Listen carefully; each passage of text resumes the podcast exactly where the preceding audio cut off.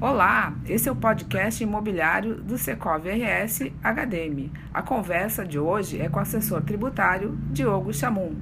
Olá, Diogo, tudo bem? Oi, tudo bem. Diogo, uh, o que é o ganho de capital e quando deve ser calculado?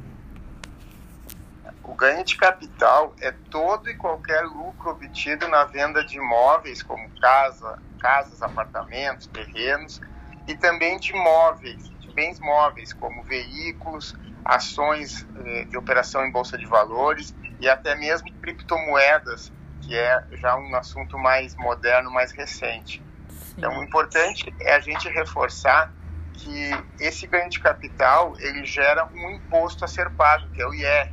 Então, sempre que a pessoa vender um bem móvel ou imóvel desses citados e tiver um lucro nessa venda, ou seja, o valor da venda ser superior ao valor da compra, vai incorrer no imposto de renda a ser pago sobre essa diferença. Sobre uma alíquota que varia de 15% até 22,5%. 15% para ganhos até 5 milhões de reais e 22,5% para ganhos na operação acima de 30 milhões de reais. Outro detalhe importante que, que a gente tem que registrar é que esta, esta guia, este imposto, ele vence sempre no final do mês subsequente à venda. Então, um exemplo: se a venda foi feita neste mês de maio, o contribuinte, a pessoa, tem até 30 de junho para efetuar o recolhimento deste imposto. Certo. E quais são as hipóteses de isenção dos impostos, dos impostos de renda sobre o ganho de capital?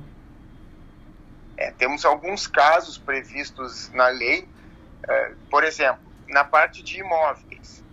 Então, sempre que a, pessoa for vender o seu imóvel, é o único imóvel, por um valor até 440 mil reais, então esta operação, por mais que o imóvel uh, seja, quer dizer, se for vendido até 440 mil reais, ele está isento desse imposto, sendo o único imóvel.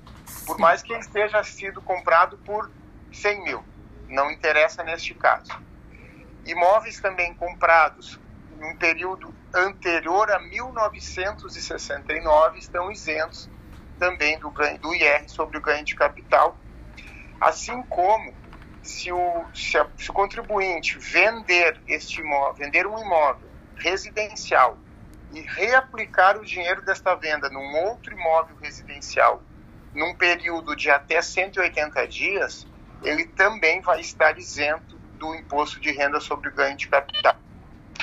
Na questão do, da, de ações, a isenção se dá quando a venda, o somatório das vendas de um mês, do mês, forem inferiores a 20 mil reais assim como criptomoedas, vendas, o somatório das vendas do mês forem inferior a 35 mil reais. E veículos também, apesar de ser difícil de acontecer de nós vendermos um veículo por um valor superior ao que foi comprado, mas se é. isso acontecer uh, até 35 mil reais na venda do veículo, está isento do ganho de capital, e se for superior, tem sim que calcular o ganho de capital e pagar o imposto de renda sobre ele. Certo. E a, aonde as pessoas podem buscar mais informações eh, caso ficarem com alguma dúvida? Essa assessoria de, de imposto de renda, de ganho de capital, ela é feita geralmente pelo eh, equipes contábeis, né? Então, por contadores, escritórios contábeis. Então, a gente orienta que busque o seu contador ou se eh, busque junto a entidades contábeis uma indicação que são os profissionais que estão bem por dentro e capacitados para esse tipo de orientação. Certo. Ok, hoje conversamos com o Diogo Chamu e fique ligado no nosso podcast.